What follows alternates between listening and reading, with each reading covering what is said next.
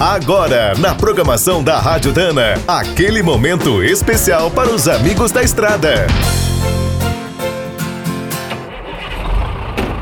Está começando mais um minuto do caminhão.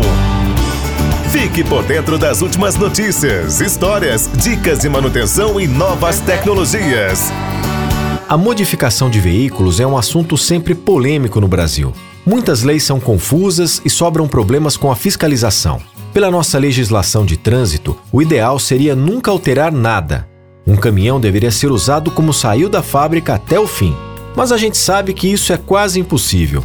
Conforme os anos passam, é muito comum o bruto receber alguma modificação. Trocas de carrocerias, alterações nos eixos, mudanças nos chassis e a instalação de novos motores e câmbios são bastante comuns. O bom é que muitos desses casos estão previstos nas leis e, dentro de certos limites, podem ser homologados sem problemas. Para não ter nenhuma dor de cabeça, o ideal é o dono do veículo procurar, em primeiro lugar, uma unidade do Detran ou Ciretran.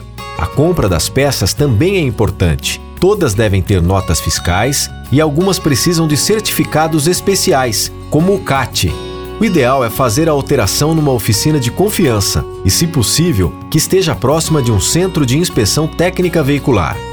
Na hora da vistoria, o veículo deverá estar em perfeitas condições. Os avaliadores checam vários itens, não apenas a modificação. Quer saber mais sobre o mundo dos pesados? Visite minutodocaminhão.com.br. Aqui todo dia tem novidade para você. O Minuto do Caminhão é um oferecimento de Spicer e Álvaros, a dupla imbatível em componentes de transmissão, suspensão e direção.